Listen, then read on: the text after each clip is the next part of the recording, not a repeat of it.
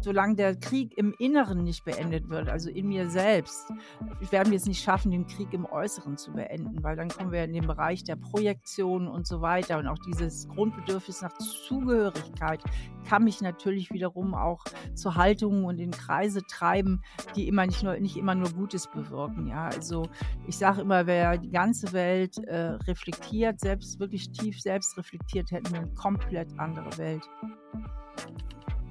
Herzlich willkommen bei Humans Are Happy.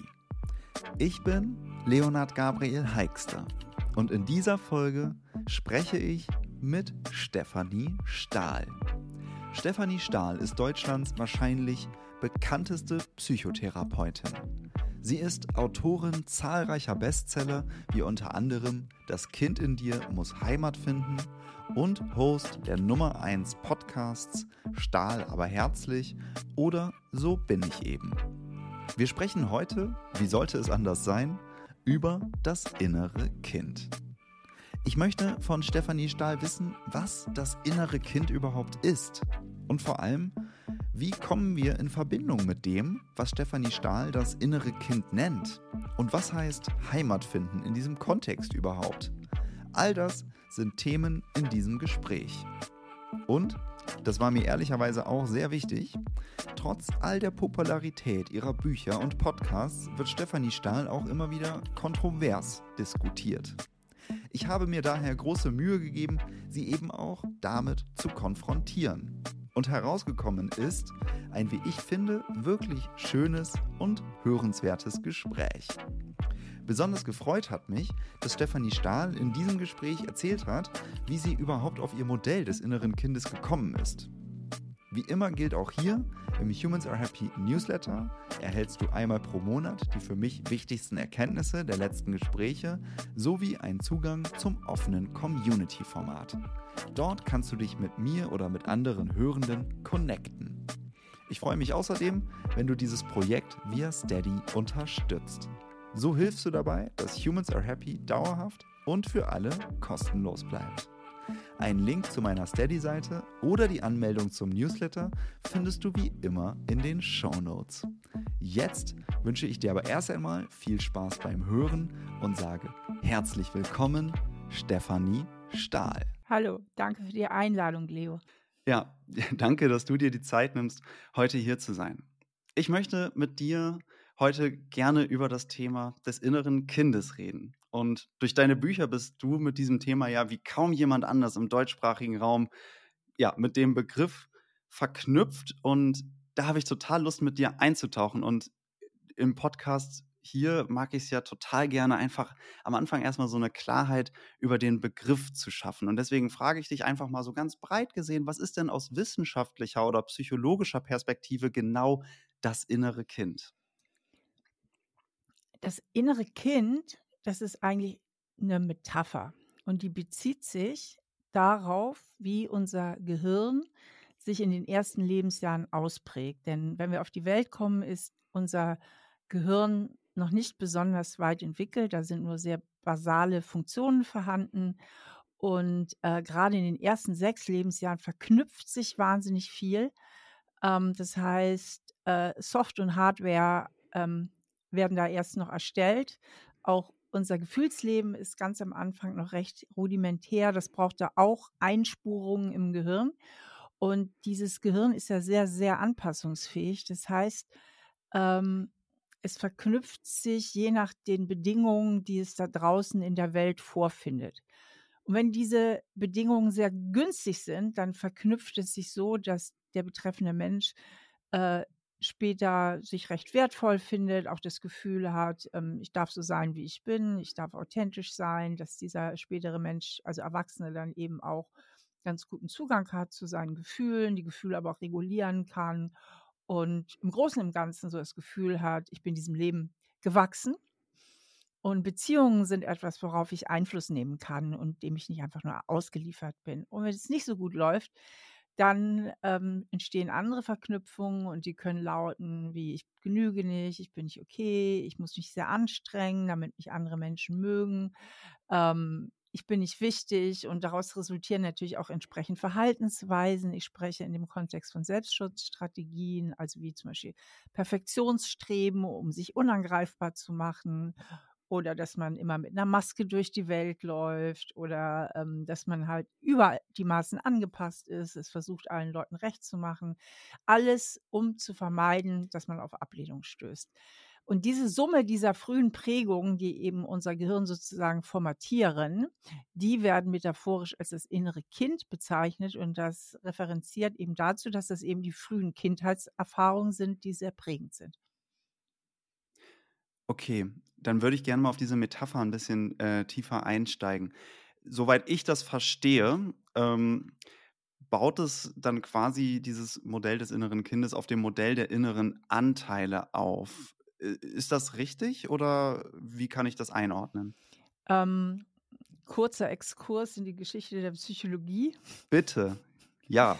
Der Sigmund Freud war der Erste, der unterschieden hat zwischen dem Ich, dem Über-Ich und dem Es oder Es, wie es mhm. manche aussprechen. und das Es oder Es bei Freud steht für die Triebe ne, und, und auch für Gefühle. Das Ich ist so unser bewusstes, erwachsenes Ich und das Über-Ich ist eine moralische Instanz. Und ähm, dann kamen später die ähm, Transaktionspsychologen, Harris und Bernie hießen das und äh, sprachen zum ersten Mal äh, vom Kindheits-Ich, vom Erwachsenen-Ich und vom Über-Ich, glaube ich. Genau. Ist jetzt lange her, dass ich die gelesen habe. Über-Ich mhm. meine ich, war auch die dritte Instanz. Und so entwickelte sich das weiter. Es gab dann mal zwei Amerikanerinnen, deren Name ich jetzt nicht sofort parat habe, ähm, die ich glaube, es waren 70er Jahren, ganz großes Ding zum inneren Kind geschrieben haben. Irgendwann gab es die Schematherapie mit Millionen an inneren Anteilen. Äh, also die, die in der Schematherapie werden auch, wird auch das innere Kind sehr weit ausgefächert. Es gibt das verletzte innere Kind, das traumatisierte innere Kind, das fröhliche innere Kind, das verzogene innere Kind und was weiß ich noch alles. Ebenso viele erwachsene Anteile und so weiter und so fort. Und ich habe aus meiner eigenen Arbeit heraus, ähm, das kam durch meine Tätigkeit als Psychotherapeutin, habe ich äh, eine Übung entwickelt. Die wurde mir so ein bisschen eingegeben, die Übung, so kommt es mir vor, wie wenn die so von oben in mich reingefahren wäre. Ähm Und ich differenziere halt nur das Schattenkind. Das Schattenkind symbolisiert alles, was nicht so günstig gelaufen ist. Und das Sonnenkind symbolisiert die gesunden Anteile, die da sind, was gut gelaufen ist. Und das Sonnenkind symbolisiert aber in meinem Ansatz auch die Vision der Heilung.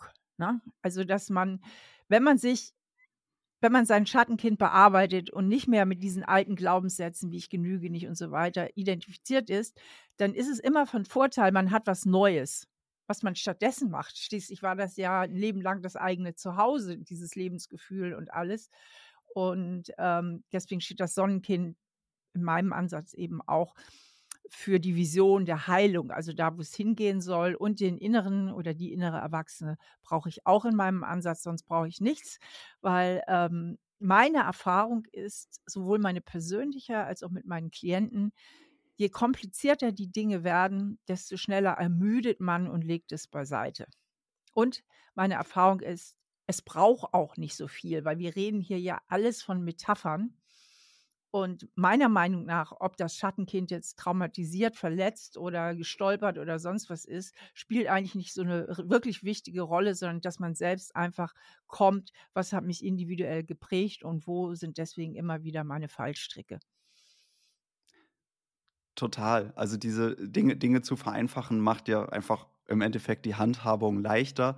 Bei mir ist es tatsächlich so, wenn ich auf mich schaue, mir hilft die Verstehbarkeit immer total. Ne? Deswegen, ich, ich komme total stark von der Ratio. Ich habe in diesem Podcast ja auch am Anfang wirklich fast nur über wissenschaftliche Aspekte gesprochen und irgendwann dann festgestellt, ja, okay, äh, die Sachlichkeit und die Verstehbarkeit er, ermöglichen mir die Einsicht, vielleicht solltest du dann auch mal ins Fühlen gehen, um, um, um, um nicht nur drüber zu sprechen, sondern wirklich dich damit zu verhalten. Aber gerade in diesem Kontext finde ich es find eben so hilfreich, diese Vereinfachung zu verstehen, um auch wirklich damit arbeiten zu können. Das heißt, ich versuche es einfach mal mit eigenen Worten wiederzugeben. Äh, du hast ja gerade von verschiedenen Kindern oder inneren Kindern gesprochen, die da in unterschiedlichen ähm, psychologischen Ansätzen, ja, sag ich mal, niedergeschrieben worden sind. Und du fasst diese äh, Anteile slash Kinder zusammen in Sonnenkind und Schattenkind. Könnte man das so sagen? Ja, und ähm, ich finde, das Wort Vereinfachung hat immer so einen Beigeschmack. Also ich erlebe es anders. Ich würde sagen, es ist die Essenz. Und ähm, ich kümmere mich immer in all meinen Büchern sehr um die Grundstrukturen. Also wie sind wir Ja. tatsächlich strukturiert? Und ähm, genau, und ich habe zu Sachen zusammengefügt in dem Buch Das Kind hier muss Heimat finden, die bisher nicht zusammengefügt worden sind.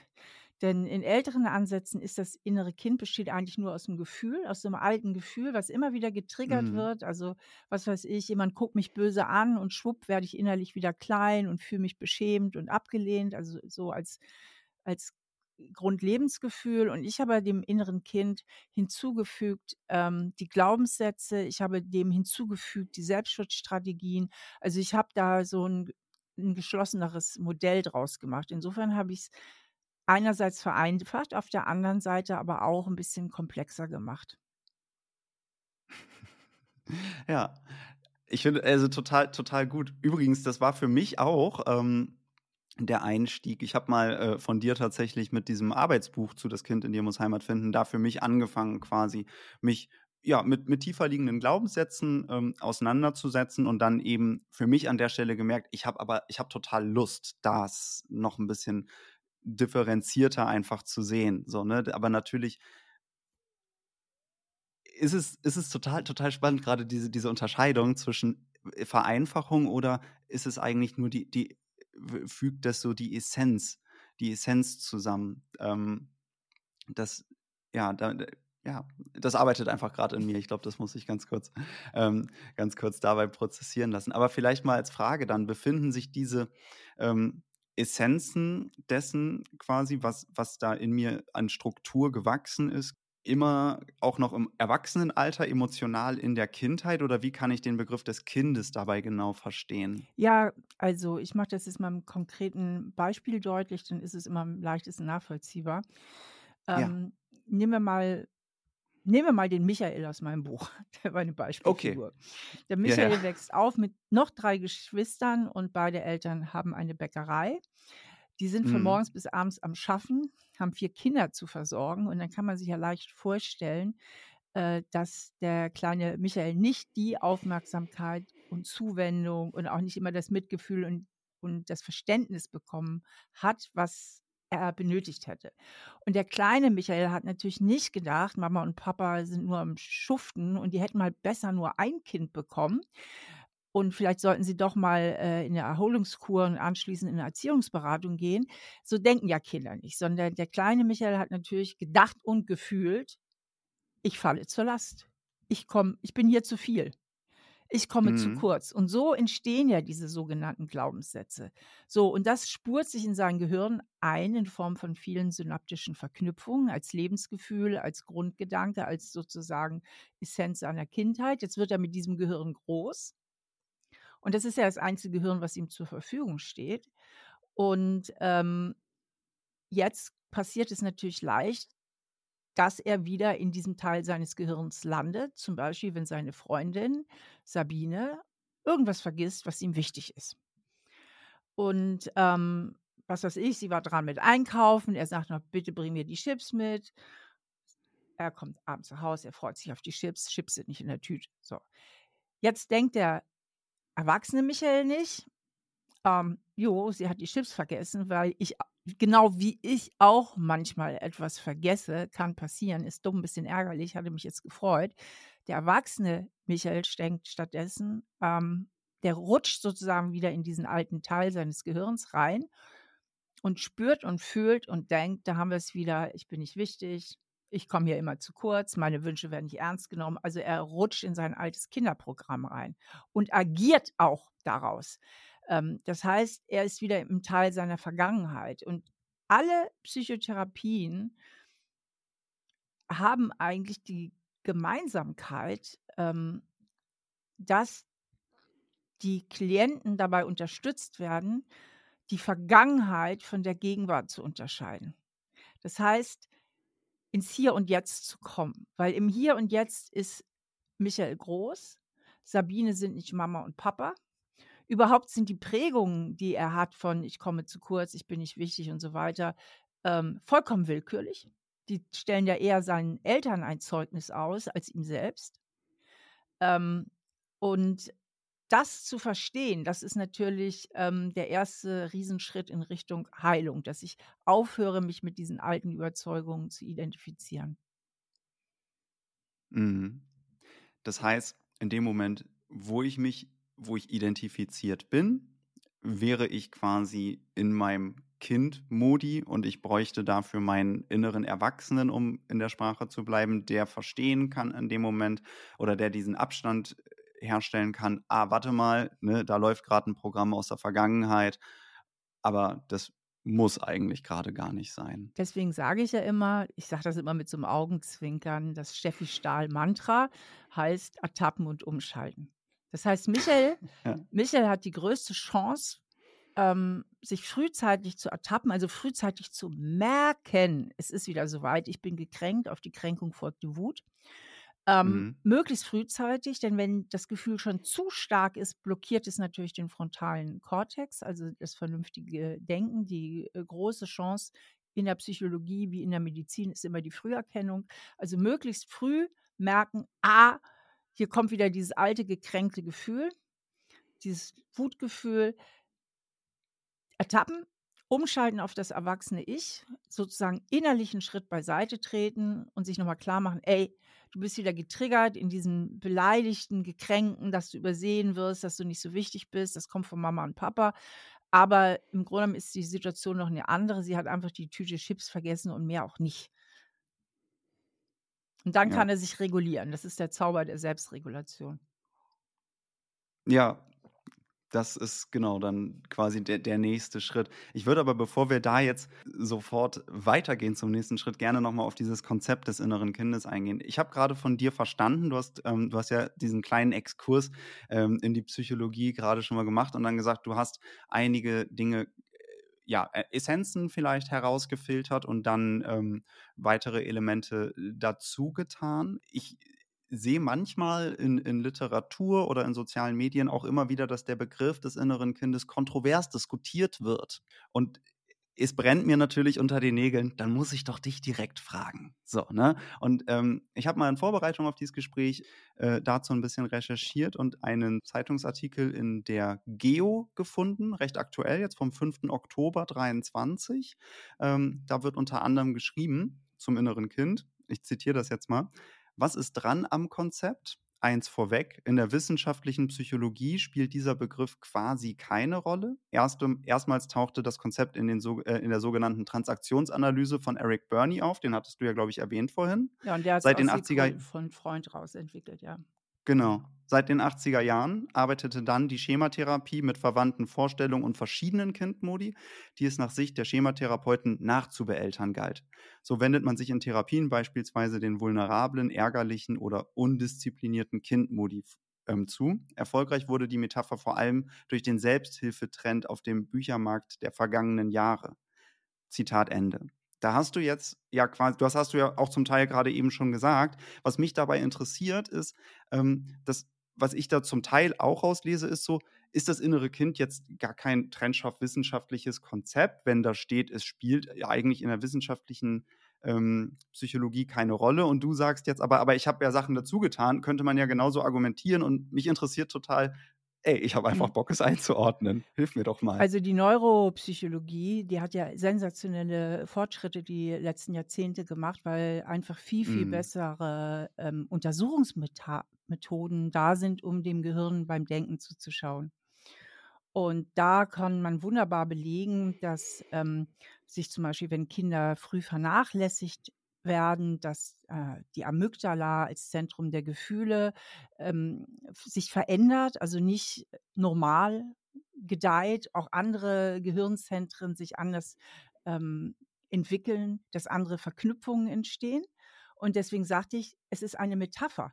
Denn das, was die mhm. Neuropsychologie äh, äh, beschreibt an Gehirnprozessen, die sich Ja. verändern und die natürlich durch die Interaktion mit der Umwelt des Kindes ähm, sich aufbauen, entstehen, verknüpfen.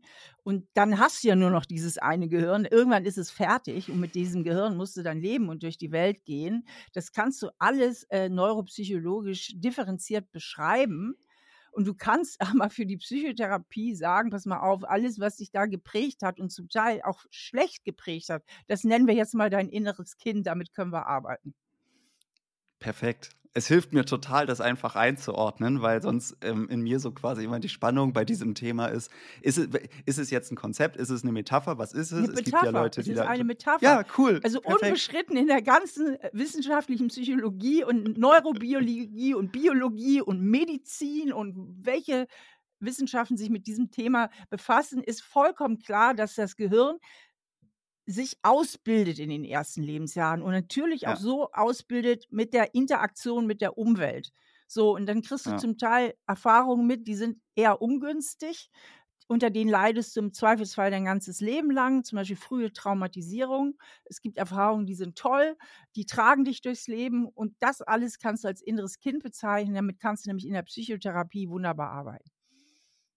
Tatsächlich hilft, also ja, ich kann es aus eigener Erfahrung nur sagen, für mich war es ja, also ich habe auch quasi mit, mit deinen Büchern da gestartet. Irgendwann habe ich auch eine Therapie angefangen. Es war tatsächlich so ein ganz klassischer Weg eigentlich. Damals mit meiner Freundin ähm, hatten wir einfach, ja, weiß nicht, ne, sie, sie, sie hatte deine Bücher schon gelesen. Ich habe dann auch irgendwie gesagt, okay, fange ich auch mal mit an, irgendwie interessant, was machst du denn da? Ähm, hatten wir so Sachen, über die wir immer nicht so richtig hinweggekommen sind, mal zur Paartherapie gegangen, sagt der Therapeut halt so nach zwei Sitzungen, ja, ihr könnt auch ein drittes Mal kommen, aber eigentlich müsst ihr eure eigenen Themen einzeln bearbeiten.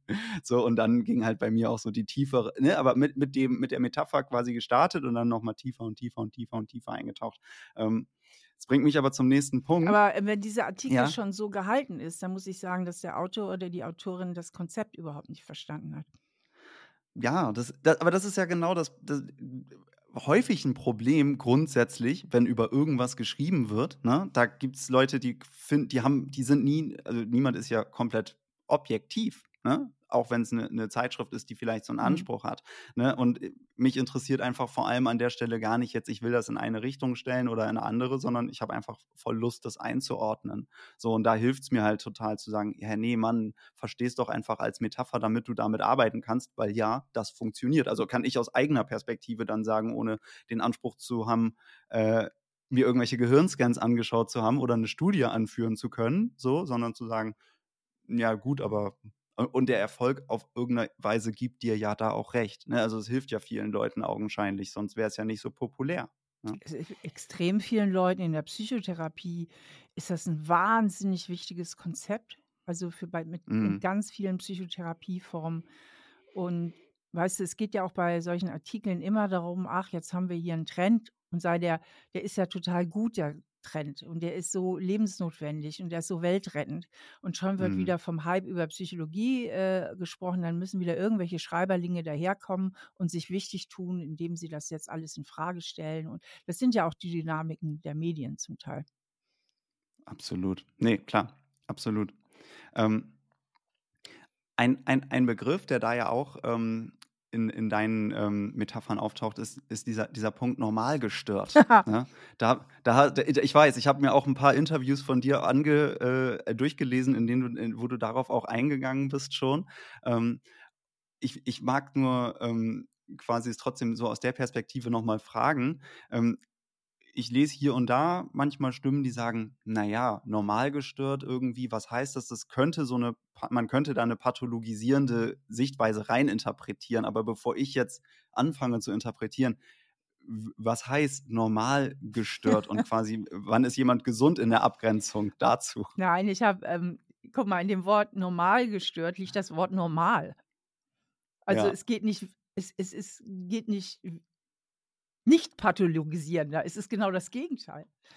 Und das Ey. entlastet doch so viele Leute. Ach, ich bin ja nur normal gestört, wie schön. Also es äh, löst in der Regel eine riesige Erleichterung aus, weil das Wort normal doch drin steckt. Und, Weißt du, was, was ja. und das In ist für viele Leute die Riesenerleichterung. Ich bin normal gestört. Ich habe gerade eine Eingebung. Ähm, das ist ja total interessant, wenn man diese beiden Worte normal und gestört zusammentut. Jetzt zeigt sich eigentlich daran, was, welche Haltung habe ich. Ne? Also sehe ich das halb volle, sehe ich das halb leere Glas, sehe ich normal oder sehe ich gestört? Ne? Und worauf will ich mich, worauf will ich jetzt quasi da mich einschießen? So, ähm, das ist äh, ja super, super, super cool. Ja, und ähm, ähm, ich beziehe mich darauf, ich benutze jetzt mal ein altmodisches Wort, auf die, gerne. die, die Durchschnittsneurotiker, die ganz normalen Neurotiker. und es ist ja, es geht ja aber auch darum, und das mache ich ja in meinem Ansatz klar, und da können wir die Worte wie Neurose und, und Störung, können wir alles beiseite lassen. Ich beziehe mich ganz nüchtern äh, auf diesen Vorgang dieser frühen Prägungen im Gehirn und jeder hat eigentlich irgendwo irgendwas, auch wenn man ein ganz gutes Urvertrauen, gutes Selbstwertgefühl hat, aber fast jeder hat doch irgendwas aus seiner Kindheit mitgenommen, wo er sagt, hm, das könnte ich vielleicht mal entrümpeln. Ne? Das ist eigentlich so eine, so eine Geschichte, die habe ich da so übernommen und um mehr geht es ja überhaupt nicht. Also, und was mich aber übrigens sehr freut und eigentlich auch überrascht, damit hätte ich jetzt nicht gerechnet, dass mich tatsächlich auch Leute anschreiben oder ich lese das bei Amazon, bei den Kritiken oder so, ähm, die tatsächlich zum Beispiel traumatisiert sind, also die ein größeres Päckchen zu tragen haben, Mhm. die, die sagen auch, dass ihnen meine Bücher helfen. Das, das finde ich ganz schön, weil jemand mal mir vorgeworfen hat von den Krautreportern, der war in einer Show von mir, die hieß auch normal gestört im Titel. Und der sagte, er Mhm. hätte sich so ausgegrenzt gefühlt, weil er wäre nicht normal gestört. Er hätte richtig, er würde unter schwersten Depressionen leiden und, und, und. Und er wäre, ähm, ich sage es jetzt mal in meinen Worten, total gestört. Ja. So ungefähr hat er sich ausgedrückt. Und ähm, er hätte sich da ausgegrenzt gefühlt. Äh, das will ich Mhm. natürlich nicht. Und umso mehr freut es mich auch, dass eben Leute, auch die ein schweres Päckchen zu tragen haben, sich auch häufig abgeholt fühlen von meinen Konzepten. Ja, ja, total. Ich habe das Interview gelesen. Ich ähm, weiß, auf welchen äh, Reporter du dich beziehst. Ähm, ja, genau, das äh, kann man an der Stelle vielleicht einfach stehen lassen. Das nennt man gute Ähm, Vorbereitung. Leo. Hat sich sehr gut vorbereitet. Er hat übrigens auch Vielen mal ein. Interview gemacht, das war wesentlich versöhnlicher. Ich freue mich sehr, dass dir dieses Gespräch bis hierhin gefällt. Denn alle Inhalte in diesem Podcast werden sehr sorgsam vorbereitet. Aber genau das benötigt auch eine Menge Zeit. Damit Humans Are Happy kostenlos für alle bleibt, habe ich eine Steady-Seite eingerichtet. Dort hast du die Möglichkeit, Humans Are Happy finanziell zu unterstützen. So hilfst du dabei, dass Humans Are Happy weiterhin, wie gesagt, für alle kostenlos bleibt und sogar wachsen kann. Den Link zur Steady-Seite findest du in den Show Notes. Alternativ kannst du Humans Are Happy natürlich auch einfach weiterempfehlen oder bei Apple oder Spotify mit 5 Sternen bewerten. All das sind wirksame Wege, dieses Projekt zu unterstützen. Ich danke dir vorab und wünsche dir jetzt wieder viel Spaß beim Hören. Ja. Das freut mich. Ja.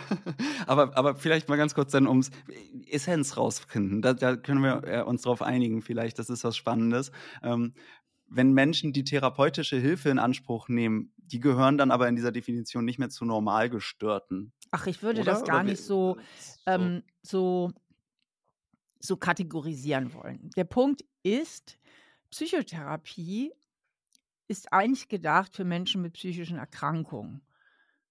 Ja. Ja? Und da wird auch, zumindest wenn man es über die Kasse abrechnen äh, möchte, wird da auch ein Antrag gestellt, der wird dann geprüft.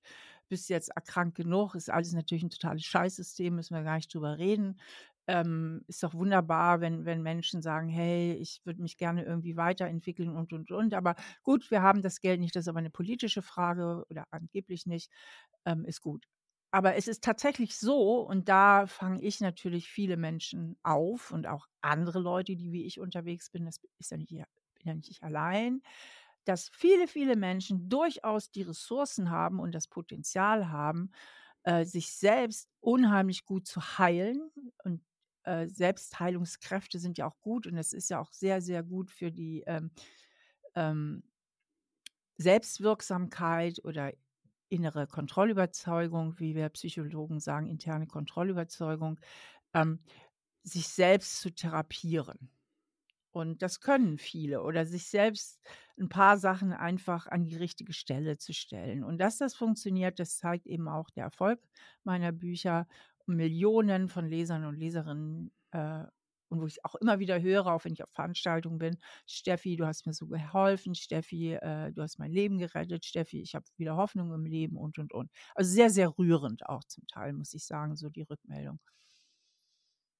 Ja, das ist, glaube ich, einfach, das ist total schön, sowas zu hören.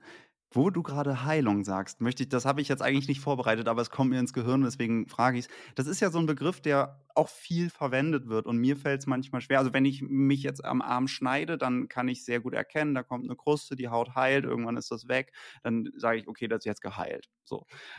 Das finde ich ein bisschen schwieriger einzuordnen. Woran erkenne ich denn, äh, wann ich geheilt bin? Jetzt, also ähm, in, im psychotherapeutischen Sinn. Gibt es da eine Definition eigentlich? Kennst du eine? Die Definition psychischer Gesundheit, die ist eigentlich. Ja, oder nicht Heilung. Was heißt Heilung. Heilung, in diesem Kontext? Ich kenne nicht die offizielle äh, Definition. Ich auch nicht, also ich, ist keine ich Fangfrage. kann ja eine, ne? äh, meine Definition sagen und ich Ja. glaube, sehr, sehr viele Psychotherapeuten und Psychotherapeutinnen würden mir da zustimmen. Ähm, das ist, ähm, wenn du Zugang zu deinen Gefühlen hast, zu allen, Mhm. wenn du deine Gefühle einigermaßen gut regulieren kannst, also weder ständig in die Übererregung noch in die Erstarrung, in die Untererregung gehst. Ähm, wenn du im Großen und Ganzen das Gefühl hast, dass du ganz okay bist, wie du bist und in der Lage bist, Beziehungen, die tragfähig sind, zu pflegen. Ähm, und häufig sagt man auch, der gesunde Mensch ist äh, liebes- und arbeitsfähig. Ähm, äh, natürlich auch eine gewisse Arbeitsfähigkeit da ist, wobei ich will jetzt nicht in so ein funktionierenden Konzept abrutschen. Aber wichtig ist, dass man den Zugang zu sich hat, dass man sich verbunden fühlt mit der Welt und auch mit anderen Menschen, dass ein Gefühl von der Verbundenheit und nicht des Abgetrenntseins, nicht des Isoliertseins da ist und dass man im Großen und Ganzen mit sich ganz gut leben kann. Und das Gefühl hat auch, dem Leben gewachsen zu sein und eine gewisse Wirksamkeit zu haben. Gerade wo du den Begriff der Verbundenheit verwendest, da kann, das löst in mir eine starke Resonanz aus, weil die, also zum einen zu mir selber, hast du ja auch gerade gesagt, ne, die, also in mir meine Gefühle mal wahrnehmen, aber auch meine Verbundenheit zur Mitwelt, zur Umwelt, zu irgendwas Größerem Ganzen, müssen wir jetzt nicht betiteln nennen, aber diese Fähigkeit des in Verbindung gehens oder e- auch nicht, ja, löst eine Resonanz aus an der Stelle. Ja, Verbundenheit ist eigentlich ja? das A und O unserer ganzen, unseres ganzen menschlichen Daseins. Und das fängt eben in ganz, ganz kleinen Jahren an. Und deswegen ist die Bindung so wichtig, die Eltern-Kind-Bindung ähm, so wichtig, denn alle Verletzungen in frühen Jahren ist immer eine Unterbrechung der Verbundenheit, ja. Also Mhm. Vernachlässigung, äh, zu viel Fremdbetreuung in den allerersten Jahren.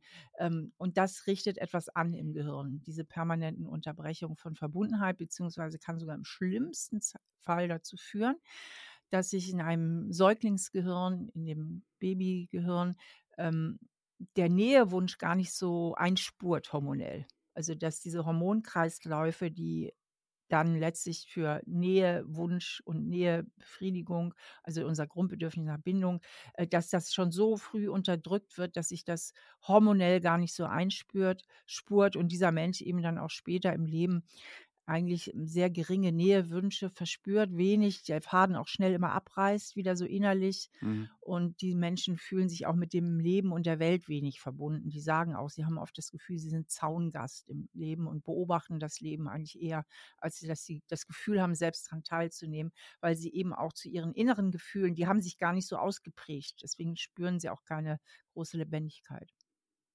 Mhm. Ja, Verbundenheit auf jeden Fall ein wichtiges Thema. Ich würde gerne ähm, mit dir nochmal auf einen weiteren Aspekt, ähm, vielleicht auf der größeren Ebene eingehen. Dir sagt sicher der Name äh, Professor Wolfgang Lutz was, oder? Ich muss beschämt kann ich. sagen, Nee? nein. Na, alles gut. Ich hätte ich hätt's jetzt sowieso ein kurzes Intro gemacht für die Gut, Hörenden, weil den muss nicht jeder kennen. Kurz zur Einordnung: Professor Wolfgang Lutz gibt ein Standardwerk für Psychotherapieforschung raus und leitet die Abteilung für klinische Psychologie und Psychotherapie an der Universität Trier. Ach, der Ähm, Lutz? Ja. Ja, klar kenne ich den. Ich dachte, wäre jetzt was ganz Großes hier, ey. nee, Entschuldigung, das klingt für Ich mich bin doch groß. hier in Trier, ich habe Trier studiert. ja, deswegen habe ich gedacht, den kennst Ja, du. Aber Gott hat hier okay. nicht geklingelt gerade bei mir. Mal passiert. Aber pass auf, ich finde, der hat eine ganz interessante These. Ich beziehe mich auf den gleichen Geo-Artikel, aber ähm, ist jetzt was anderes. Professor Lutz hat einige Zeit in den USA geforscht und eine interessante Beobachtung mitgebracht. In Amerika ist das Konzept des inneren Kindes nicht so populär wie in Deutschland. Offenbar ist der Blick zurück in die Vergangenheit etwas, das dem deutschen Bedürfnis nach Rückschau entspricht. Dabei sind Gegenwart und Zukunft oft viel eher mit aktiver Problemlösung und ähm, als Folge davon mit größerem Glücksempfinden verbunden. Und das finde ich total spannend, weil mich interessiert ja voll dieses Thema Glück und gelingendes Leben. Aber auch dieses vielleicht deutsche Thema so nach Rückschau schauen zu wollen, interessiert mich einfach nur so mal, was ist dein Impuls dazu? Erlebst du das auch? Du bist ja auch international unterwegs. Wie ist das? Also wie gesagt, erstens waren es zwar zwei Amerikanerinnen, die dieses Konzept ultraweit nach vorne gebracht haben. Zweitens sind die Transaktionsanalytiker auch zwei Amerikaner. Das nur mal dazu, ja. Ähm, was heißt das ganz kurz zu einer? Weil er sagt, in Amerika wäre es nicht so wichtig. Es kommt aus Amerika ganz viel davon. Okay, also, okay, ähm, danke, ja. Ähm, und, ähm, ja, also für alle, die es jetzt gerade hören, wir so nicken und lachen und so an, so, ja, okay, gecheckt. wenn du, wenn du früher sehr belastende oder gar traumatische Erfahrungen hast, ähm, stören die sein Erleben im Hier und Jetzt permanent. Insofern ist das von mhm. dem Herrn Lutz zu kurzfristig gedacht, aber er ist ja auch kein Psychotherapeut in dem Sinne, er ist an der Uni mhm. tätig, ähm, weil ähm, das ja permanent dann passiert, dass durch die schnellen Verschaltungen in deinem Gehirn du ganz schnell wieder unbewusst in einen Zustand reinrutscht, den du gar nicht haben willst und die du zum Teil auch gar nicht erklären kannst. Nehmen dir an, jemand hat Panikattacken, weiß nicht warum, er weiß, dass die Angst total übertrieben ist, ja, bis er dann erkennt, ach Mensch, das tritt eigentlich auf, weil früher, ich hab, war viel zu früh auf mich allein gestellt. Ähm, ich, ich bin sehr früh aus der Bindung geflogen und habe jetzt im Grunde meines Herzens nicht das Gefühl, auf eigenen Füßen sicher durch dieses Leben gehen zu können. Und deswegen triggert es in mir immer so eine wahnsinnige Angst. Mhm. Ähm, oder Menschen, die sagen, da kommt diese unerklärliche Traurigkeit, die mich wieder überschwemmt, ja, die wieder im Gehirn, irgendein Trigger ist da und das Gehirn feuert wieder ab, die Amygdala ist wieder am Arbeiten und ähm, beherrscht einen dann ja. Diese Gefühle beherrschen einen ja. Und ähm, äh, äh, gerade Angst auch, äh, äh, überängstliche Menschen, ähm, die einfach zu viel erlebt haben früher und deswegen permanent in Hab-Acht-Stellung sind, unter Dauerstress, das wissen wir auch, dass eben frühe Störungen, frühe Vernachlässigung, frühe Traumatisierung, das Gehirn unter Dauer, das kann sich stressmäßig nicht mehr regulieren. Und das ist dann ja auch die Gegenwart. Ja, ich kann mich im Hier und Jetzt nicht wirklich äh, regulieren. Im Hier und Jetzt rutsche ich immer wieder in Gemütszustände oder auch in Verhaltensweisen, die können ja auch aggressiv sein und so weiter, die eigentlich gar nichts mit dem Hier und Heute zu tun haben, sondern von früher stammen. Und ähm, diese ganzen Traumatisierungen, diese Milliarden und Millionen von Menschen, die traumatisiert sind und schon immer traumatisiert waren, unsere ganze Menschheitsgeschichte ist eine Geschichte der Traumatisierung, führen natürlich dazu, dass wir die Welt auch heute haben, wie sie ist. Ja, denn solange der Krieg im Inneren nicht beendet wird, also in mir selbst, werden wir es nicht schaffen, den Krieg im Äußeren zu beenden, weil dann kommen wir in den Bereich der Projektion und so weiter. Und auch dieses Grundbedürfnis nach Zugehörigkeit kann mich natürlich wiederum auch zu Haltungen und in Kreise treiben, die immer nicht nur nicht immer nur Gutes bewirken. Ja, also ich sage immer, wer die ganze Welt äh, reflektiert, selbst wirklich tief selbst reflektiert, hätten wir eine komplett andere Welt. Ich würde am liebsten mit dir nochmal ein ganz neues Gespräch zum Thema kollektives Trauma machen, aber ich glaube, das wäre jetzt ein bisschen zu groß. Dafür bin ich auch nicht die ähm, Expertin. Es gibt andere Menschen, die ja. sind ähm, wesentlich, ähm, die haben mehr Expertise in Sachen Trauma als ich. Also ich, ich, ja. ich, ich habe schon natürlich eine ganz gute Bildung, was Sachen Trauma betrifft, aber es gibt ja auch äh, Psychologen, Psychologinnen, die sich damit äh, äh ganz, ganz tief und, und äh, ganz expertenhaft beschäftigen. Ja, klar. Okay, aber dann kommen wir mal von dem Begriff weg. Ich ähm, lass uns mal den Blick dann vielleicht von der Vergangenheit so ein bisschen in die Zukunft richten. Ich habe letztens, ähm, du weißt, ich höre gerne Podcasts, ähm, äh, ein ganz interessantes Konzept gehört. Ähm, und das kam, ich weiß nicht, ob es ursprünglich davon kam, ich habe es dort gehört, äh, von in, im deine Kollegin in Sachen Psychotherapie und Podcast, nämlich Franka Ceruti, Psychologie to go. Kennst du vielleicht den Podcast? Ich habe ihn nie die gehört, hat, aber ähm, der, ich weiß, dass er sehr erfolgreich ist. Ja, und, und die, hat, die, hat, die hat eine ganz spannende. nicht? Ich dachte immer. Cheruti, verzeih mir, Franka. Ich weiß es nicht. Vielleicht auch Cheruti. Ich weiß es auch. Ich, okay. ich bin manchmal unsicher. Franka Cheruti, ich hoffe, es wird so ausgesprochen. Ähm, hat eine Podcast-Folge zum Thema der, der inneren Oma, des, der, des inneren Opa gemacht. Und damit ist jetzt nicht quasi die Mutter meiner Mutter oder mein, meines Vaters gemeint, sondern quasi ähm, die Vorstellung, dass ich mich selber mal als Oma oder Opa vorstelle. Und diesen Anteil, wenn ich so möchte, kann ich im Jetzt aber befragen, was er mir raten würde, welche Entscheidung ich im Jetzt treffen sollte, um irgendwann mal als dieser Opa quasi ein gutes Leben gehabt zu haben. Und ich finde dabei diese Spanne aus Blick in die Vergangenheit quasi, inneres Kind, wenn man so will, und der Blick in die Zukunft, innerer Opa in meinem Fall, total spannend. Und ähm, wo ich jetzt quasi aber dich gerade hier vor dem Mikrofon habe, mag ich dich einfach total gern fragen, was denkst du, ist das, also für mich ergänzt sich total gut, einfach so als, ist das eine hilfreiche Ergänzung zum Thema inneres Kind, so das beides nebeneinander zu stellen oder wie ist dein Impuls dazu? Es ist für den hilfreich, dem es hilft. Also, ne? Ja. Das ist doch ganz klar. Wer sagt, das ist für mich ein tolles Bild, mit dem möchte ich gerne arbeiten, super. Ich würde es jetzt zu meinem Konzept nicht hinzufügen, weil für mich ist das einfach ein Teil des Erwachsenen-Ichs, was in die Zukunft reflektieren kann. Also erwachsenes Ich ist ja das Symbol, ist auch nur eine Metapher, steht für in Mhm. unseren neofrontalen Kortex, also dem äh, äh, gehirngeschichtlich spätesten entwickelten äh, Gehirnanteil. Äh, der steht für unser Reflexionsvermögen, für die Vernunft und so weiter, ja, für planerisches Handeln etc. pp. So, und in der Psychotherapie sprechen wir halt gern vom inneren Erwachsenen, weil es halt wunderbar griffig ist. Und der mhm. kann natürlich in die Zukunft gucken und sich überlegen, was wären jetzt wirklich sinnvolle Entscheidungen für mich, ähm, welche Werte möchte ich leben, ähm, was soll mir wirklich wichtig sein im Leben, worauf möchte ich stolz sein, wenn ich später zurückblicke in meinem Leben. Äh, das ist ja natürlich alles in der Lage zu leisten. Und deswegen okay. würde ich da nicht noch wieder eine nächste Substanz äh, oder eine nächste Instanz aufmachen. Ich ähm, habe ja, wir haben ja schon am Anfang drüber geredet, keep it simple oder bleib bei der Essenz. Aber wenn jemand sagt, ey, geiles Konzept, ich spreche jetzt immer mit Oma oder Opa, kein Thema, habe ich keine Kritik dran. nee, so war das auch nicht gemeint. Aber ich finde den Satz gut, es, es hilft, wem es hilft. Das ist super. Aber dann lass uns, dann lass uns vielleicht noch mal beim inneren Kind bleiben. Ähm, was muss ich denn jetzt tun oder was sind so aus deiner Erfahrung quasi die, die, die, ähm, ich weiß nicht, griffigsten Strategien, jetzt in Mangel eines besseren Wortes, damit mein inneres Kind Heimat finden kann? Und woran würde ich das überhaupt erkennen? Also wie finde ich mein inneres Kind? Also als erstes eben, dass du überlegst, wie war das eigentlich bei mir daheim und mal in dich hineinspürst, was sind eigentlich meine inneren Überzeugungen? Was glaube ich, bin ich wert? Und was, mhm. glaube ich, muss ich dafür tun, um gemocht oder geliebt zu werden? Und dann, wenn du dann auf innere Verletzungen stößt und sagst, Mensch, ja, das war wirklich schwer und ich habe da auch immer so ganz schnell so ein Gefühl der Ablehnung in mir. Ich bin auch sehr oft unsicher, wenn ich irgendwo in Gesellschaft bin. Ich bin immer sehr unsicher, mögen die mich, werde ich abgelehnt und dann versuche ich mich immer so anzustrengen, irgendwie alle Erwartungen zu erfüllen oder möglichst undercover zu bleiben, möglichst unsichtbar zu bleiben oder was auch immer dass du das anerkennst, dass du sagst, ja, das war so und da sind diese schmerzlichen Gefühle, dass sie erstmal da sein dürfen. Ähm, denn je bewusster ich mir das mache, desto weniger können sie mich aus dem Hinterhalt lenken. Also jemand, der das zum Beispiel nie reflektiert und sein Leben undercover führt und immer versucht, in der Defensive zu bleiben,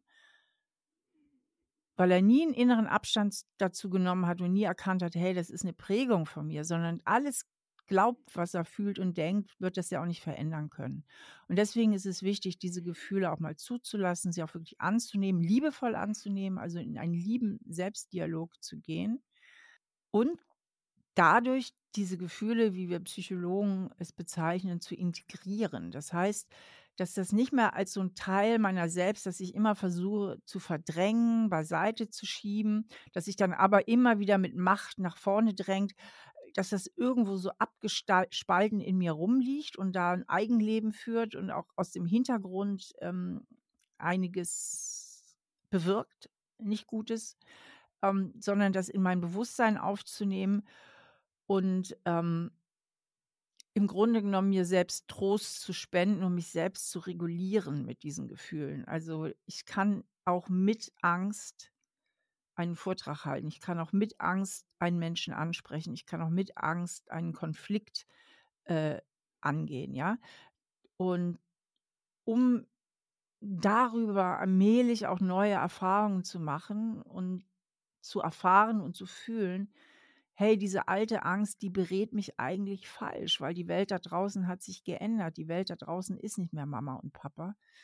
Und ähm, genau, also das ist ein wichtiger Punkt. Dann ist sehr, sehr wichtig, sich wirklich klar zu machen, ähm, seines inneren Wertes. Ja, oder ich, es, es gibt auch immer einen Teil in mir, der ist einfach heil, der ist gesund. Manche Psychologen sprechen von dem ähm, unzerstörbaren Kern, also so, dass es so einen Kern in dir gibt, der zwar ähm, zum Teil überdeckt wurde durch falsche Botschaften, aber äh, der einfach da ist und wirklich mir klar zu machen, mein Wert ist unantastbar und ganz, ganz wichtig, ganz wichtig. Das ist eigentlich das A und O.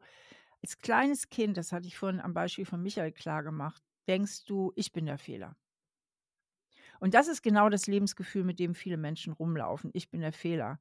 Und sich klar zu machen, nein, ich, ich war einfach nicht der Fehler. Ich habe bestimmt als Jugendlicher, auch als Erwachsene immer wieder Fehler gemacht. Ich habe falsche Entscheidungen getroffen. Aber hauptsächlich auch, weil ich mich beschützen wollte vor weiteren Verletzungen, ja. Aber sich klar zu machen, ich bin total heil auf die Welt gekommen und es war verdammt nochmal die Aufgabe meiner Eltern, mich so zu lieben und so zu beschützen, ähm, dass ich für mich erlebe, ich bin wertvoll und es ist nicht meine Aufgabe als Kind gewesen, mich so zu verhalten, äh, dass ich meinen Eltern gefalle. Mhm.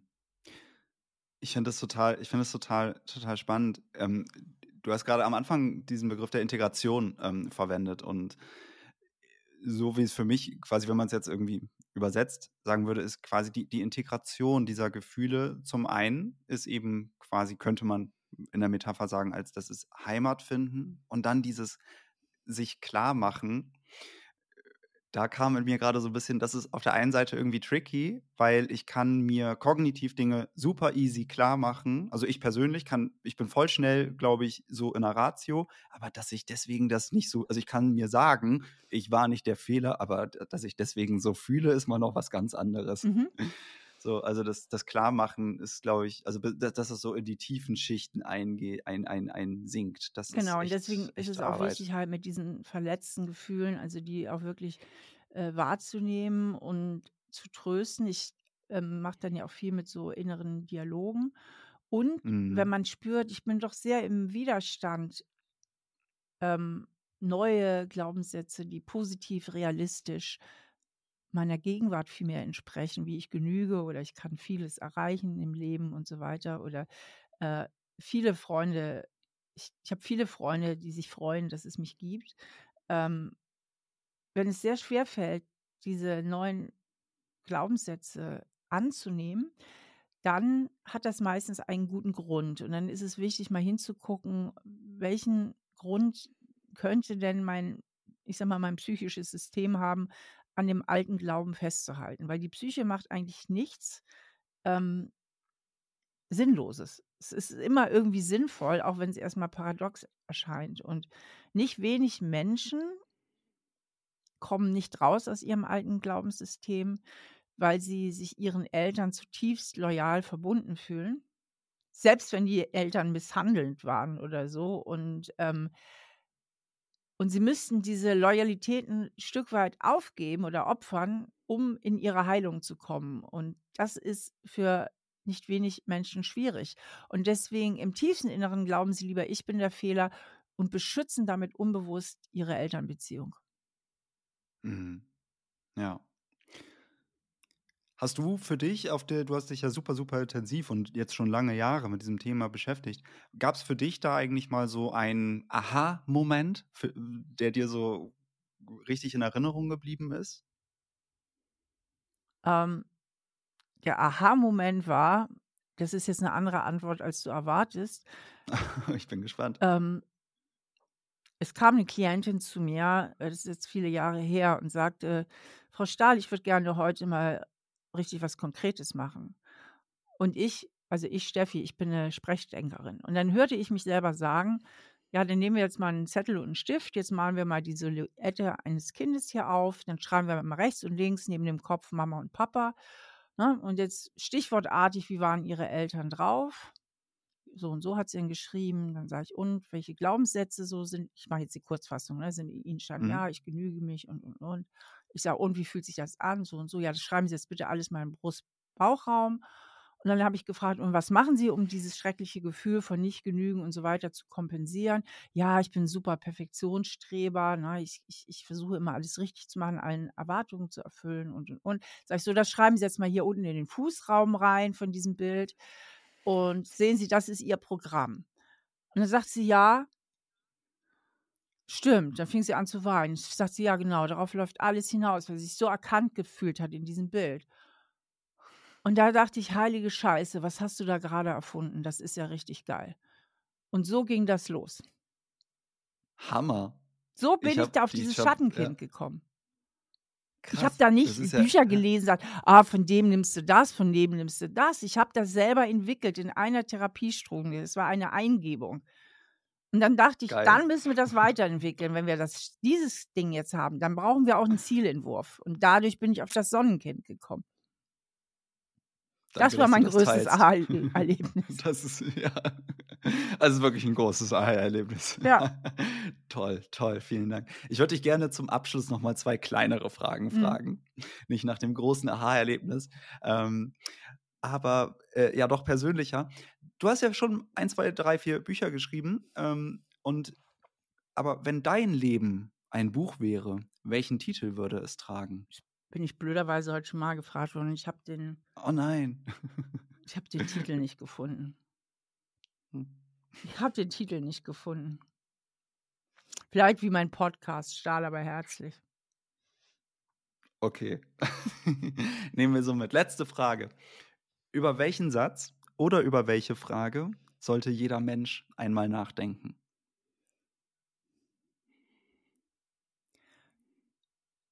Über die Frage,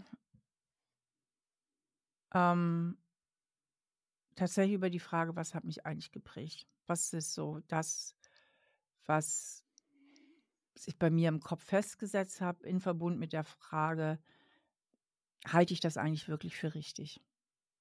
Halte ich das eigentlich wirklich für richtig? Also ich sage immer so, ähm, man kann sich das manchmal vorstellen mit den eigenen Eltern, wie wenn man ein Haus geerbt hat.